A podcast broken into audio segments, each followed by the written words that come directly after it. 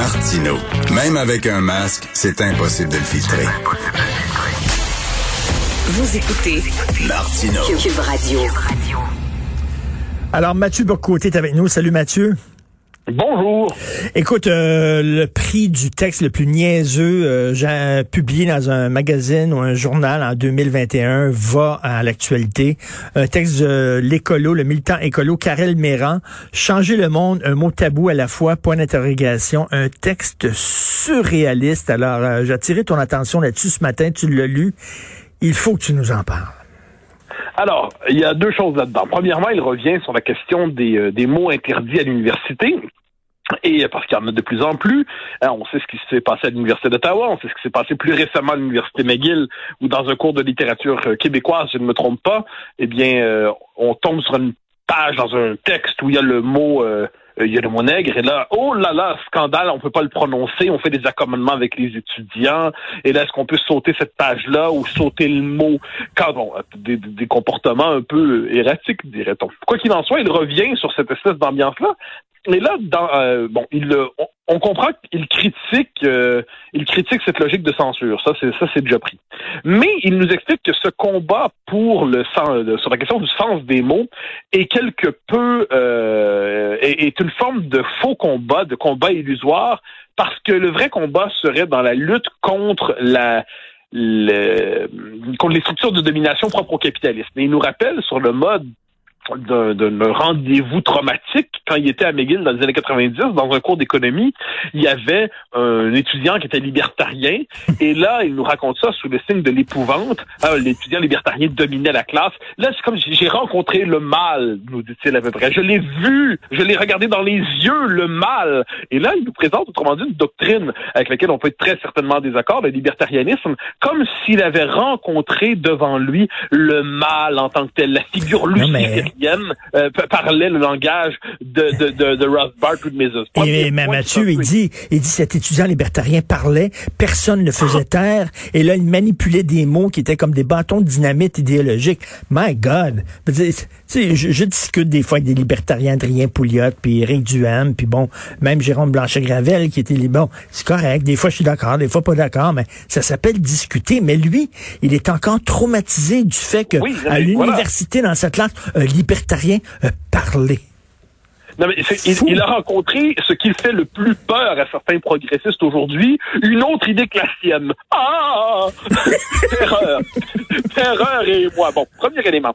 Ensuite, il fait une critique dans son texte après l'effroi ce témoignage à j'ai rencontré un libertarien, hein, euh, il, il, revient ensuite, il dit voilà ce que l'université devrait faire pour nous. Et puis là, il fait toute une série de demandes idéologiques à l'université, de, du type de cours à faire sur l'histoire euh, de l'Occident, du capitalisme, ainsi de suite.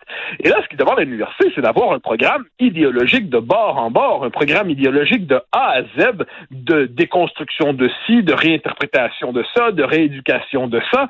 Donc, il demande à l'université non pas d'être un lieu de transmission de savoir, de culture, de patrimoine de connaissances, non pas d'être un lieu sous le signe de la curiosité intellectuelle, mais d'inverser le rapport à l'université pour en faire un espace de déconstruction généralisée. Alors, j'aimerais le rassurer, c'est déjà le cas. Hein, qui s'inquiète pas.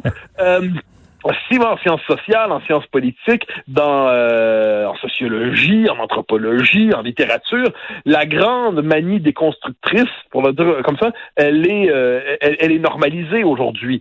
Euh, ce n'est plus nouveau, ce n'est plus nouveau. Ce qu'il ce qu'il désire de tout son cœur, appelons ça comme ça, euh, c'est déjà la norme. C'est déjà la norme universitaire aujourd'hui d'une manière ou de l'autre. Et là évidemment il y a la logique du toujours plus. Donc on trouve toujours des militants qui veulent amener ça encore plus loin. Mais l'université aujourd'hui est dans les faits une fabrique idéologique. Elle est dans un rapport, elle a inversé son rapport au réel et de, de, de quoi de quoi bouleverser si on, si on repense à l'âme des armées d'Alan Bloom, ce grand livre de la fin des ben années oui. 80 qui s'inquiétait de la déconstruction de la culture à l'université, eh ben euh, on, on, récon, on, réconfortera notre, euh, notre chroniqueur de l'actualité de ce matin, c'est fait C'est fait, faut pas s'inquiéter. Mais, mais tu sais, à la toute fin, il dit que les universités aujourd'hui sont des machines à endoctrinement. OK? Donc, on tente de faire entrer dans la tête des étudiants les valeurs du capitalisme, du patriarcat, de la société blanche, etc. Bon, bon, euh, mettons, mettons, mettons qu'on se met dans sa tête à lui, mettons ça. Mettons que c'est vrai, ce qui est faux, mais mettons que c'est vrai. Alors lui, il dit, faut lutter contre ça. Non, en, en, en disant les, les universités ne sont pas des lieux d'endoctrinement. Non, au contraire, en faisant de l'endoctrinement, mais de l'autre côté. Mais évidemment, mais et ça, c'est on en arrive à ce moment très particulier où on, on, comment je peux dire ça? Il y a une forme de, moi, je confesse une nostalgie par rapport à un certain idéal libéral dans le bon sens du terme. C'est-à-dire cette idée qu'on ne croyait pas qu'à un dogme, il fallait opposer un autre dogme. Qu'il fallait opposer au dogme euh, l'esprit de curiosité, l'esprit d'enquête, l'esprit de liberté. Et là, ce que je redoute aujourd'hui, c'est de voir apparaître un monde où des dogmes s'affrontent les uns les autres assez brutalement en, tant, en tant que tel. Et là, cette espèce de manie de la déconstruction qui se fanatise et qui se radicalise.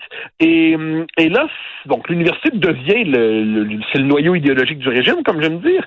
Et là, dans ce texte-là, qui est un peu décalé, comme euh, comme qui dirait, qui est un peu en, décalage avec ce qui se passe dans l'université aujourd'hui, si le dernier, la dernière chose qui choque notre auteur, c'est effectivement qu'il y a des libertariens en ce monde, alors on, on a envie de le réconforter en disant, bon, premièrement, euh, on, nul besoin d'être libertarien ou social-démocrate ou quoi que ce soit pour constater que le monde qui est le nôtre n'est pas libertarien il y a des dérives du libéralisme, il y a des dérives du capitalisme, il y a des dérives de ce qu'on appelle le néolibéralisme. Il n'y a pas de doute là-dessus, il y a des critiques à faire par rapport à ça. Mais si la simple présence devant lui d'une idée qui est tout autre que les siennes suffit à le bouleverser et à laisser un traumatique, hein, un espèce de, souvenir traumatique de ses années d'études, eh ben, je pense que c'est à ce moment-là qu'une leçon de tolérance serait nécessaire. C'est-à-dire euh, apprendre à lire autre chose, apprendre à lire des doctrines tout autres que les nôtres, se familiariser avec des doctrines qui partent de postulats différents des nôtres, se familiariser avec des œuvres qui partent d'un autre système mental que le nôtre. Ça, je crois que c'est une nécessité. Par ailleurs, il n'est pas fermé complètement. Il fait référence à certaines grandes œuvres littéraires et ainsi de suite. Il sent le besoin de les idéologiser à outrance c'est exaspérant, mais il sait que la littérature, il sait que les grands œuvres de la philosophie peuvent éduquer l'esprit. Il a déjà fait le premier pas là-dessus, qu'il pousse un pas plus loin et puisse imaginer que le monde qui voit, les gens qui voient le monde autrement que lui ne sont pas nécessairement mauvais. Non, non, mais c'est, je sais pas quel âge il a, Karel Méran, j'ai aucune idée, là, mais, mais il y a pas 13 ans, là. Il dit, là, en parlant du libertarien qui l'a vraiment marqué, je suis sûr qu'il se réveille la nuit pour y penser encore tout en sueur, mais il dit qu'il, sa pensée était dangereuse euh, et, bon, euh, les, les, les idées qu'il manipulait ont mené à la crise financière et économique de 2008 et il fallait le faire taire à tout prix. Mais, mais qu'est-ce que tu fais à l'université? Qu'est-ce que tu fais à l'université si tu penses de même?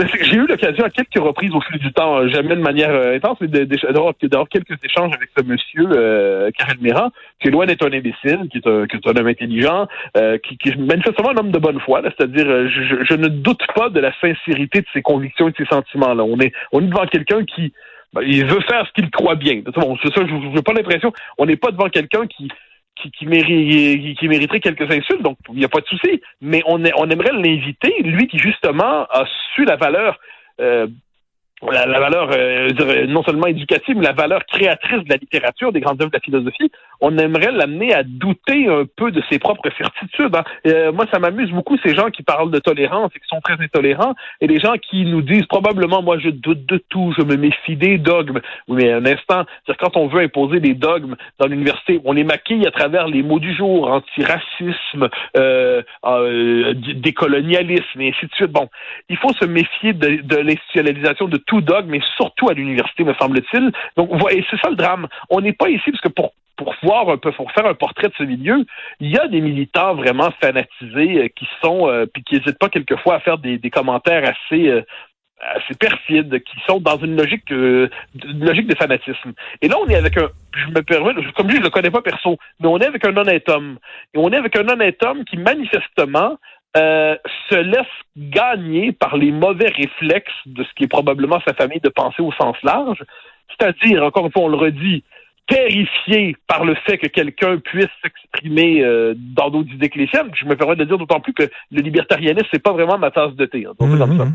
Ensuite, ensuite, euh, l'appel à un dogme renversé, un autre dogme à l'université, plutôt qu'un esprit d'enquête, puis tolérer l'idée que les professeurs n'ont pas pour vocation, du moins dans un monde normal, de c'est pas supposé être des militants déconstructeurs. Ils sont pas censés être là sur le mode de, de, de la déconstruction programmée de tout ce qui est associé de près ou de loin à la civilisation occidentale. Ils devraient accepter l'idée que ceux qui sont dans l'autre camp, entre guillemets, ne sont pas dans le camp des exploiteurs capitalistes terrifiants, racistes, sexistes, hétéro-patriarcaux, cisgenres, capacitistes, spécistes. Mettons, quelque chose comme ça. Là. Euh, ils pourraient se dire aussi que, OK, bon, c'est des interrupteurs, j'ai de la misère à les comprendre, j'ai de la misère à voir ce qu'ils veulent, mais, mais on va essayer de voir c'est quoi leur système mental. Euh, et là, c'est pas dans cette direction qu'ils se, non. se dirige. Il faut arrêter, ça, il faut arrêter de voir la politique comme un affrontement entre le bien et le mal. Euh, ça arrive le bien et le mal. C'est contre euh, Hitler et contre Staline. Ça, c'est le bien et le mal. Pour le reste, est-ce qu'on ou, Mao, on peut donner des exemples. Mais en dernière instance, est-ce qu'on peut, dans nos sociétés démocratiques, accepter que les, c'est la formule, je crois, de Sioran qui nous disait, toutes les sociétés sont mauvaises. Si je préfère celle-ci plutôt qu'une autre, c'est que je sais distinguer parmi les nuances du pire. Bon, eh ben, est-ce qu'on peut accepter cette idée que l'autre doctrine, celle qui nous déplaît, celui qui la porte est pourtant bien intentionné, même si on n'aime pas du tout ce qu'il nous dit. Puis même si on croit qu'il y a quelque chose de louche. Et ça, je pense que c'est la part manquante de ce texte Mais, étrange euh, qui nous a été livré par l'actualité. Et Mathieu, tu dis souvent que les gens doivent se faire, il y a certaines personnes qui doivent se faire greffer une colonne vertébrale, mais il y a des gens qui doivent se faire greffer une peau parce que ce gars-là est beaucoup trop sensible et il a besoin d'un peu plus de couenne pour aller à l'université. Merci beaucoup. Bonne journée. Bonne journée. Bye bye.